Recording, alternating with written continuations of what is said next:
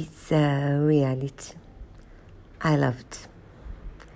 I must say, those are four ex couples, most of them from Australia, and one of the women, women is from the US. They have different backgrounds, they have different lifestyles, but it's so nice because the show they never forgot each other.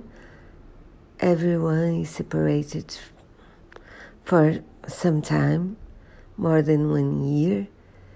And there is this couple who were they were separated for 28 years because they they live in different continents.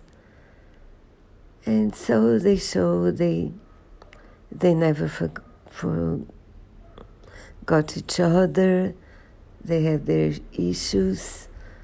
One of the couples had a very serious issue, in my opinion, and they tried to make it work.